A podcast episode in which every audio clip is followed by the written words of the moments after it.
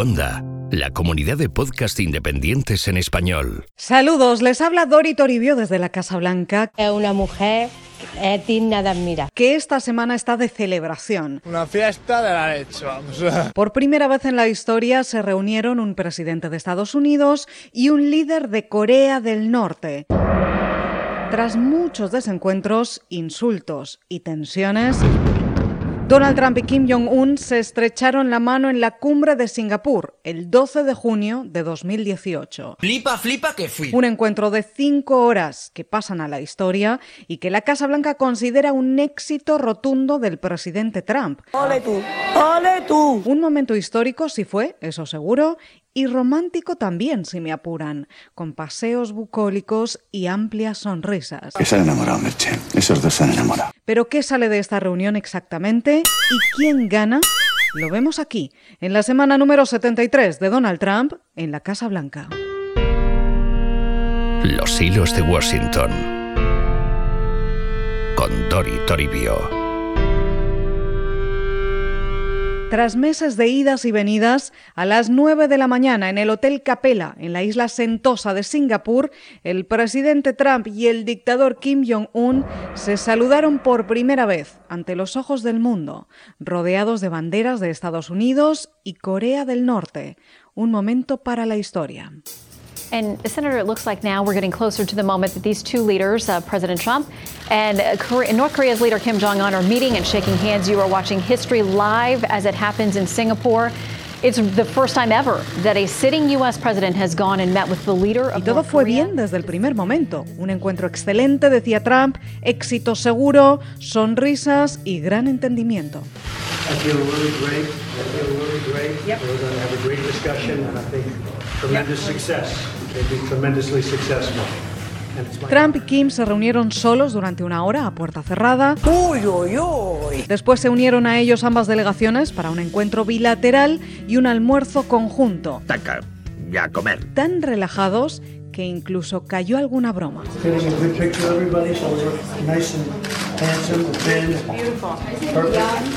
Sácanos bien, guapos y delgados, pedía Trump a la prensa entre sonrisas.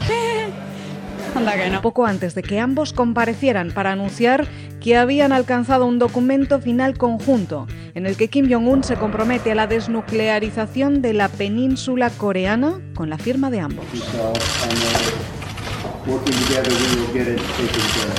Trump celebró este completo e importante documento, dijo. El mundo va a ver un gran cambio, añadió Kim Jong-un, ante la atenta mirada de la historia. So we're signing a very important document, pretty comprehensive document, and we've had a really great term together, a great relationship, Pero el documento era breve y muy genérico, así que entre sonrisas y celebraciones de éxito, el presidente Trump anunció una comparecencia para explicar exactamente qué habían acordado. Y justo antes de empezar, en las pantallas de la sala de prensa, arrancó un vídeo bilingüe, vendiendo las bondades de ambos y con un título, Dos hombres, dos líderes y un destino. Destiny Pictures presents a story of opportunity, a new story, a new beginning, one of peace, two men, two leaders, one destiny. Somos dos hombres con un mismo destino. Featuring President Donald Trump and Chairman Kim Jong un in a meeting to remake history, to shine in the sun. One moment, one choice. What if? The future remains to be written. Cine de aventuras que en Estados Unidos ha comenzado en taquilla de forma espectacular. Lo que quiere decir mucho o nada, depende. Un vídeo, digamos, un puntito propagandístico que provocó ciertas exclamaciones en la sala. Bueno, pero, ¿pero esto qué es? ¿Pero esto qué es? Después de este momento fue cuando compareció el presidente Trump para hacer un anuncio sorprendente. Había decidido suspender las maniobras militares de Estados Unidos con Corea del Sur en la península. We have right now 32,000 soldiers in South Korea. And I'd like to be able to bring them back home, but that's not part of the equation right now. At some point, I hope it will be, but not right now. Pyongyang siempre ha dicho que estas maniobras eran una provocación No me provoques. y Trump abría la puerta a dar marcha atrás, además de una retirada total de las tropas estadounidenses en la península. Aunque mientras tanto las sanciones continuarán, dijo. Pero claro, aún así, esto se interpretó como una gran concesión a Pyongyang, muy grande. Grandísimamente mucho. mi amigo Manolo. Sobre todo teniendo en cuenta que Corea del Norte en realidad no estaba prometiendo nada nuevo en este documento. La desnuclearización es algo que ya ha prometido antes La palabra es nucelar. y con un lenguaje muy similar hace muy poco, en la pasada cumbre con Corea del Sur. Their goal together is the complete denuclearization of the peninsula. El documento además da muy pocos detalles de cómo y cuándo va a hacerlo Corea del Norte y no recoge aquella precondición que puso Washington, una desnuclearización total, verificable e irreversible. Lo veo mal, mal, mal. Por no decir borchenoso. En apenas un mes, Kim Jong-un pasa del aislamiento total a compartir escenario con el presidente de Estados Unidos. Toma. Recibir una invitación a la Casa Blanca Toma. y otra para ir próximamente a Japón y a Rusia. Toma. Todo lo que el dictador norcoreano siempre había querido, legitimidad y supervivencia. La audiencia de Supervivientes 2018 ha decidido que el ganador sea... Es decir, que Estados Unidos hace una gran concesión sin recibir nada a cambio, tampoco en cuanto a derechos humanos. Have you betrayed them by legitimizing the regime in Pyongyang? No, I think I've helped them because I think ch- things will change. I think I've helped them. There's nothing I can say. I think they are one of the great winners today, that large group of people that you're talking about. I think ultimately they're going to be one of the great winners as a group. Aunque Trump explicó que sí puso el tema sobre la mesa finalmente en esta reunión con el dictador norcoreano, uno de los más brutales del mundo. Y que algo hará, dijo. Menos mal. Pero eso tampoco viene en el documento. Y si a esto le sumamos los continuos piropos del presidente de Estados Unidos a Kim Jong-un, que dice que es inteligente, gracioso y un hombre de muchos talentos, en el que confía. He's got a very good personality. He's funny and he's very, very smart. He's a great negotiator. And he's a very strategic kind of a guy. Piropos y más piropos continuos. Otherwise, I wouldn't be doing this. I really believe, and it was Y la defensa que Trump hace de su régimen, como en estas polémicas declaraciones en la televisión Fox, cuando el entrevistador Brett Bayer le pregunta por las ejecuciones de Kim Jong-un. Es un asesino, le dice. Executing He's a people. tough guy.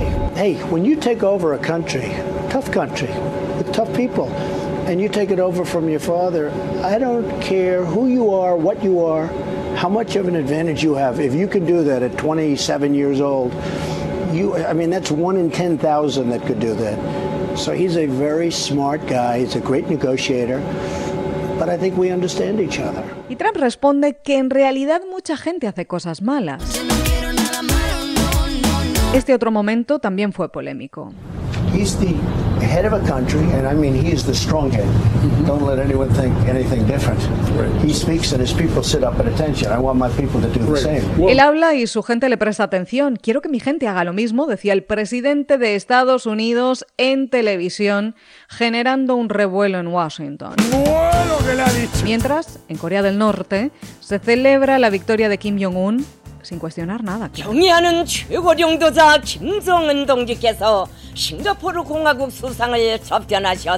Pero la Casa Blanca insiste en que esta es la estrategia y que va bien. Pues muy bien. Porque este es un primer paso histórico para avanzar hacia la paz y la desnuclearización.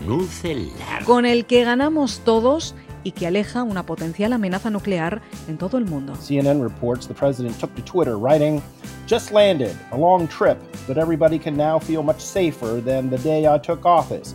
There is no longer a nuclear threat from North Korea. Ya no existe la amenaza nuclear de Corea del Norte, tuiteó el presidente Trump, asegurando que el mundo es ahora más seguro que cuando él llegó a la Casa Blanca y que ya podemos dormir todos tranquilos, dijo. Y esto es literal. You can sleep well, America. The president says there's no longer a nuclear threat from North Korea.